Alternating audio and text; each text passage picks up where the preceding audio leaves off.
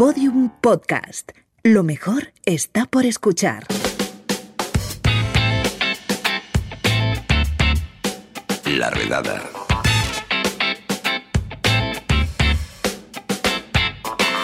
Personajes con historia. Y no necesariamente buena.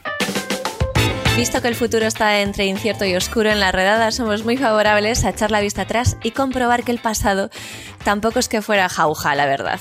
Esos y personajes pintorescos nos dejó y hoy está con nosotros Víctor Lloret para traernos un ejemplar del que ya hablamos hace creo que cuatro añitos, pero del que vamos a conocer más a fondo. Hola Víctor, ¿qué tal? Pues efectivamente, eh, hoy no vamos a irnos muy lejos, eh, vamos a presentar a un personaje que en mi cabeza siempre ha quedado asociado con un león adulto chupándose un dedo. Un señor que apareció en una peli de Disney maravillosa. Correcto, efectivamente, también es de, de mis favoritas, creo que ya lo hemos hablado, es la de Robin Hood. Exacto, el rey Juan, el que tenía a la serpiente como consejera. Sí, la serpiente His, se llamaba menos en inglés, se llamaba His, no me acuerdo si en castellano también. Es que me encantaba esa peli, a mí me gustaba un montón, me sabía todas las canciones de memoria. Sí, a mí también. El, trova, el trovador, el que no me acuerdo, Alan Dale, Alan Dale se llamaba el trovador, mira. Mira si, mira si me acuerdo aún que lo de lo que me gustaba. Pero bueno, Sí, pues, sí. como bien sabrás, mmm, también protagonista de otras películas, Robin Hood es un personaje de leyenda, en cambio Rey Juan fue un rey tan real como, la verdad, malo. Y Juan tenía muy mala relación, nos contaste, creo que en el anterior podcast, con, con su padre, con el rey Enrique II, ¿no? Creo que tenía una relación complicada, pasa muchas veces, y sobre todo en las familias reales, te- o sea, su padre era justamente el culpable de que uno de sus motes que suenan peor a, nuestro, a nuestros oídos, que era el de Juan sin tierra, en plan, porque Hmm. como era el quinto hijo, creo recordar, ya no, ya no te tocaba nada en el reparto.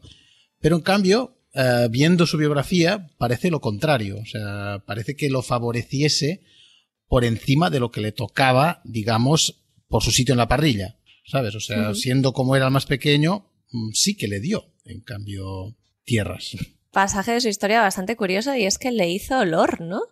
Sí, Lord de- hizo- Lord de Irlanda, correcto. Sí. Ah, normalmente asocia- la asociación que haces con la presencia inglesa, digamos, mm, Sí. ahora voy a corregirlo, en Irlanda es posterior.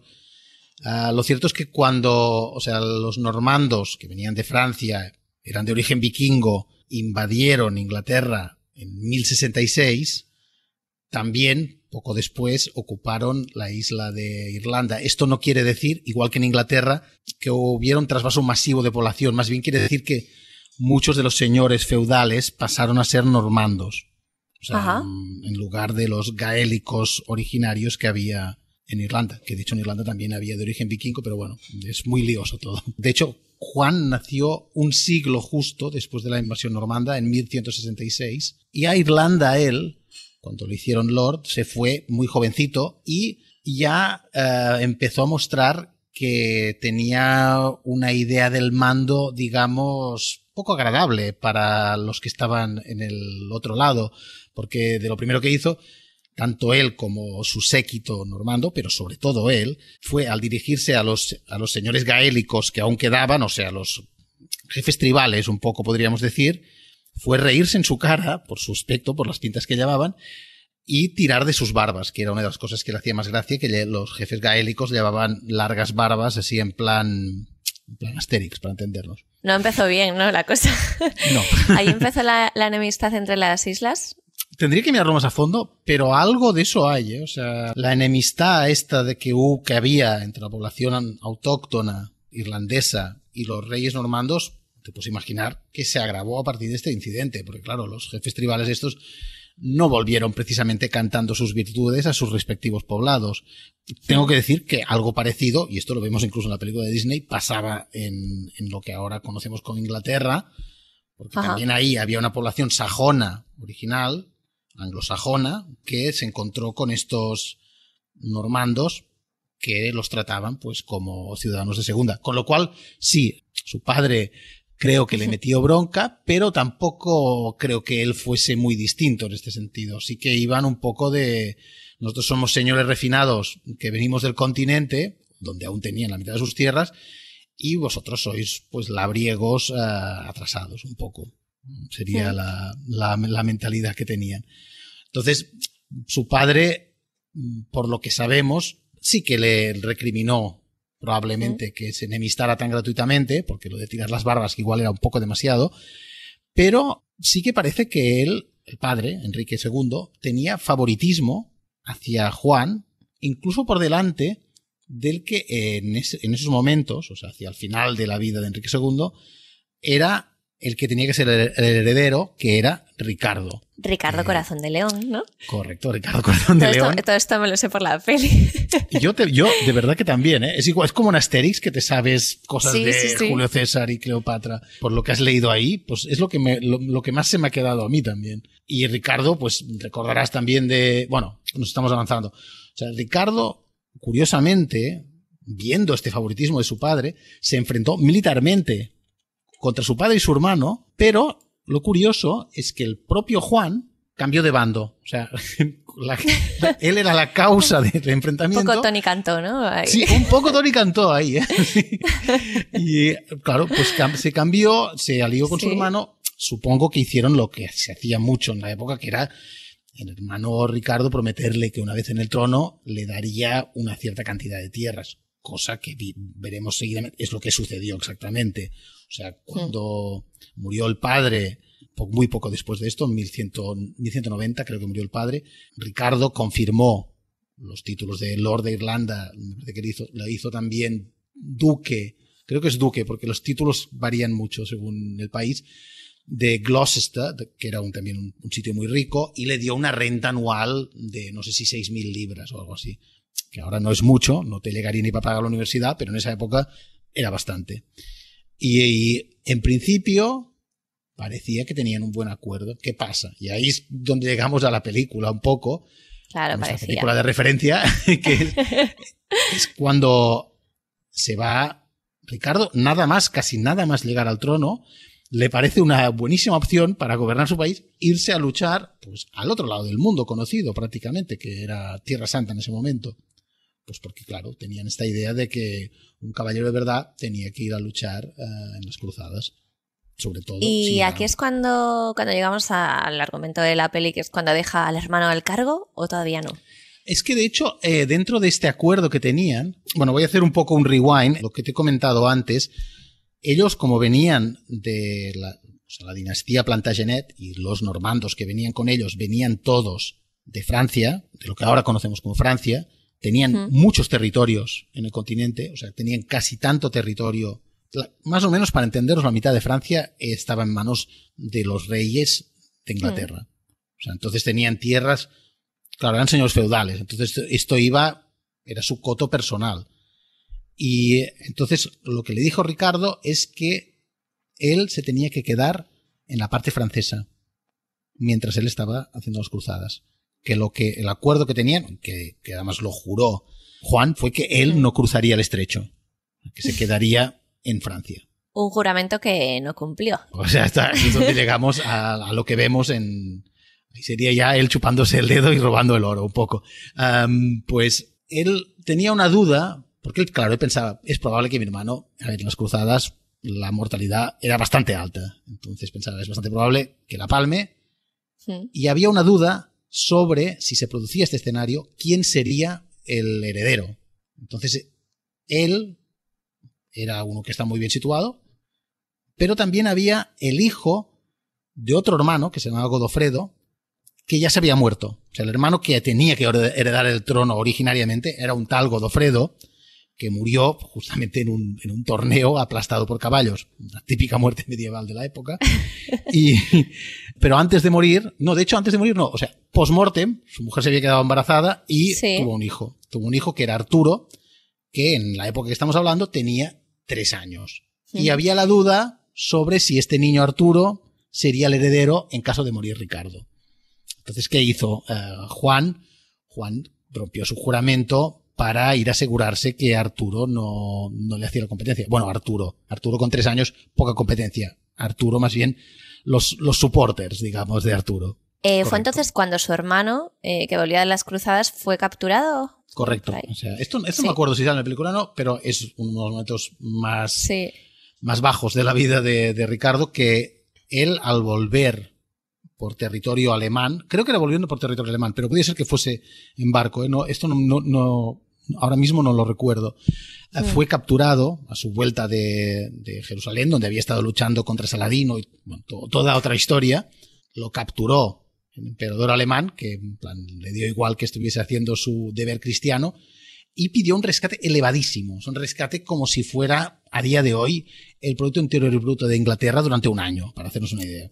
Que evidentemente Juan, haciendo gala de su fama, no pagó. Uh, Juan uh, no solo no pagó, sino que parece ser que sondeó al emperador sobre la opción de no pagar y que su hermano pasara mejor vida. Ostras, o sea, qué joyita, Juan, Incluso, qué joyita. digamos, pagar no para rescatarlo, sino para que lo mataran. Lo que pasa es que, lo que, pasa es que los, los, nobles, que sí que tenía, tenía su, su base de apoyo a Ricardo en Inglaterra, sí que recaudaron el dinero. Al final, como siempre, quien pagó fue el pueblo llano. O sea que los, los apretaron a impuestos y taxas hasta que llegaron a la cantidad y lo pagaron. Pagaron el rescate del rey, que de hecho yo creo que a día de hoy hay una expresión en Inglaterra que se llama, cuando hablas de una gran cantidad de dinero, dices, esto vale el rescate de un rey, no me extrañaría que viniese de la época de Ricardo y de lo mucho que los apretaron para pagar y su cuando, vuelta al reino. Cuando volvió a Inglaterra, nuestro amigo Juan, que además de, de un poco miserable, era bastante cobarde,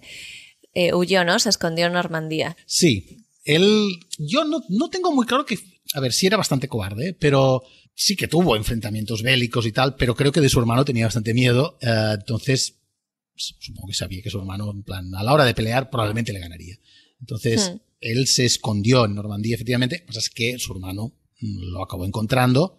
Y un poco lo que no te esperarías, o sí, es que lo perdonó. Dijo, dijo algo en plan, y esto es bastante literal, le dijo, es que mi hermano es un niño, es un crío. Y, ha tenido, y, y lo han aconsejado mal, ¿sabes? Lo han llevado por el mal camino. y claro, a ver, pongamos, precisemos eso, tenía 27 años, que 27 años en el siglo, en el siglo XII o XIII. Era bastante, ¿eh? era añejo. Ya estabas a punto de morirte un poco. Sí, sí, estabas a punto de pasar a mejor Estabas pasado, pasado la mediana edad. ¿eh? De todas formas, Juan no había sido realmente rey todavía, ¿no? No, claro, es que aquí, y, y claro, es que Ricardo, el reino de Ricardo fue bastante breve, fue muy recordado por toda esta épica de las cruzadas, y porque fue visto como modelo de monarca, digamos así, artúrico, ¿sabes? De, de, de, de, nobleza. Que también es algo que podríamos discutir, ¿eh? porque luego tuvo acciones bélicas en Tierra Santa que tela, pero bueno, lo dejaremos para, otro, para otra redada. Eh, la cuestión es que poco después de esta vuelta no tuvo mucho tiempo de reinar, ni de cambiar mucho el reino. De hecho, veremos que lo cambió más involuntariamente su hermano. Uh, lo que pasó es que se murió en, en 1199, o sea, que reinó 10 años mal contados, y de la, la, la, mayoría de ellos fuera de Inglaterra. Y en ese momento, pues aún no se había aclarado lo que habíamos hablado antes. Lo del sobrino que se llamaba Arturo, seguía teniendo unos nobles que lo apoyaban, una, una base que le daba apoyo, que en el caso de Arturo, se había revertido un poco la situación de antes, era uh, más bien nobles franceses y un poco también el apoyo, al menos inicial, del que era el monarca de Francia de ese momento, que era Felipe II. Lo que pasa es que en esta disputa que hubo entre los dos, uh, Juan, al final, sobre todo mm, con alianzas de estas de, de, prometer historias a uno y otro, sí. consiguió consolidar su posición, aunque fue a cambio de debilitarla mucho, de debilitar mucho su posición en las tierras francesas, o sea, su ducado de Normandía y todo esto quedó mmm, bastante tocado. Arturito no tuvo un final muy bueno, ¿no? Arturo tuvo un final, a ver, no, no está súper claro el final, porque es uno de estos con, sí, que, que hay versiones. Sí, hay versiones. La que está más extendida, esto, todo esto fue en un, en un fondo, digamos, de conflicto entre los dos armado. O sea, que estaban aún en Francia enfrentándose final de Arturito, porque ya podemos hacer el spoiler de que no acabó bien, uh, no. fue en Francia. Uh, de hecho, estaba preso y Juan, personalmente, además, parece ser que lo torturó. Primero lo amenazó, luego lo torturó para que renunciara a sus derechos dinásticos. Y posteriormente, teniéndolo aún preso, parece ser que estando Juan borracho, entró en la celda donde estaba uh, preso su sobrino, porque era su sobrino, y lo mató con sus propias manos. Y después arrojó el cadáver del pobre niño al Sena atado con una roca, con lo cual, claro, no quedó cadáver del pobre Arturo. La realidad era peor que la versión de Disney. Nos la edulcoraron bastante. Sí, sí. Eh, eh, aunque puedes ver que yo creo que el carácter lo pillaron bastante bien, ¿eh? pero bueno, en este momento fue cuando esto se supo, o sea, se supo, se extendió la voz de que, estaba, de que había pasado esto, y esto, entre los nobles franceses, no sentó bien. O sea, de la misma forma que su hermano Ricardo había vivido mucho de su imagen como caballero perfecto, eh, la imagen esta de estrangular borracho a tu sobrino, digamos que no es exactamente el tipo de cosas que te imaginas en Camelot. ¿sabes? Entonces, eh, claro, a Juan le pusieron en esta época eh, dos motes, uno espada blanda y el otro el mal rey Juan. Sí, sí, esto lo habías contado, bueno, hace cuatro años en el podcast, que, que, este último se lo ganó por su desastrosísima gestión ¿no? de los territorios que tenía en Francia. Es que él, de hecho, lo que te he comentado antes, si al inicio de su reino, o al inicio del reino de su hermano, más o menos la, partiendo Francia por la mitad, hmm. en plan norte y sur, no, perdón, norte y sur, no, este y oeste, lo partieras por la mitad, que era más o menos lo, como estaba en ese momento, el cuarteado del, del país, hmm. él consiguió perder de esta mitad igual el 70%. Porque, y justamente a partir de aquí, o sea, también la pérdida esta de credibilidad llevó a una pérdida de, alianzas, además que el rey francés del momento, Felipe II, tenía más, más visión estratégica, consiguió hmm. acorralarlo, consiguió ganarle las batallas claves. La cuestión es que se tuvo que ir habiendo perdido incluso el territorio de Normandía, que era el territorio que había sido el origen de, su casa real. O sea, lo que te explicaba antes, que eran vikingos que se habían asentado en Normandía, que después habían invadido, habían invadido Inglaterra. Y él había perdido, pues como si, como si dijéramos, el hogar, ¿sabes?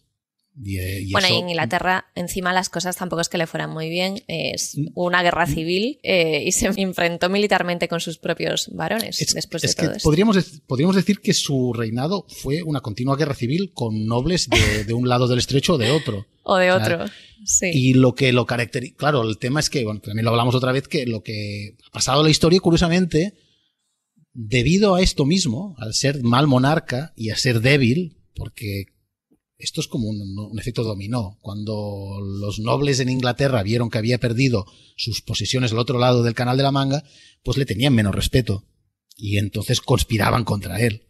Y eso a la vez llevaba a que tuviera que hacer costosas campañas militares para subyugar a, los nobles ingleses en este caso. Y en, en, en la primera instancia, además, él estaba en una posición tal de debilidad que se vio obligado a firmar lo que se sigue conociendo como la, Carta Magna, Magna, Magna Charta en, inglés, que es el, documento en el cual él, claro, tenemos que pensar que un monarca en la época medieval tenía poder absoluto, que, le venía de Dios. Entonces él no, no tenía esta idea de mm, mis ciudadanos tienen derechos. Mis ciudadanos tienen los derechos que yo me vienen gana darles en cualquier momento. No hay un documento escrito de contrato entre ellos y yo. Y eso fue justamente lo que se hizo en ese momento, que se especificó un poco dónde empieza lo tuyo y, termina lo mío. Y eso, eh, claro, en cuanto él recuperó un poco de posición de poder, fue cuando se tuvo una, lucha armada contra estos nobles para intentar revocar esta Carta Magna. Que por cierto fue muy mal vista dentro de Europa. El propio Papa de Roma me parece que los comulgó incluso por haberlo firmado. ¿Ah, sí? Sí, sí, o sea que no, claro, no, era, era, visto, era visto como algo que sentaba precedente y que no gustó a nadie. Es en plan decir, hombre, no, a ver, si ahora los ingleses tienen esto, lo van a pedir en todas partes. Vale, vamos a conocer ya para terminar el verdadero salseo, que es eh, lo que nos gusta en la redada, y es eh, cómo era Juan sin tierra en el tema amoroso. ¿Había realmente una Lady Marian o no? es una cosa que yo de hecho esto no lo sabía hasta estar mirando, documentando para hacer esta redada, que es que y esto está en el origen de esta pelea con los nobles, porque es estas cosas que hay un, fondo político o económico, pero muchas veces también hay un elemento personal que es el detonante. Y en este caso, parece ser que había un noble en Inglaterra que tenía una hija que se llamaba Matilda y que Juan intentó violarla. Y esto, el padre, hostia, qué sorpresa, se lo tomó mal. Y esta hija que se llamaba Matilda se, era conocida también como Maud.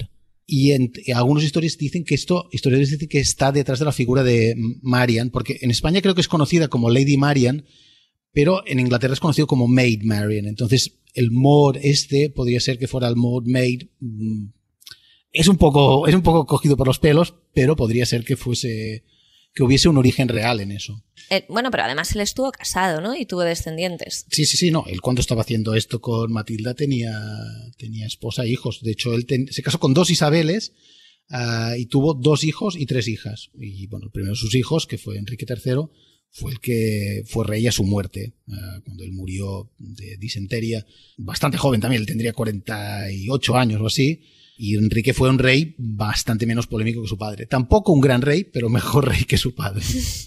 Era fácil, también te lo digo. Eh, pues nada, Víctor Lloret, muchas gracias. Eh, hablamos prontito. Bueno, pues hasta aquí el podcast de hoy, pero antes de marcharnos, medievo. Vaya tela la Edad Media con, con sus reyes, sus príncipes, princesas, duques, tal, todos ahí con sus tejemanejes, súper... No como ahora que un saludo de Lucía Taboada, Juan López y Juan Aranaz. Adiós. Todos los episodios y contenidos adicionales en laredada.com. Síguenos en Twitter arroba redada y facebook.com barra laredada podcast.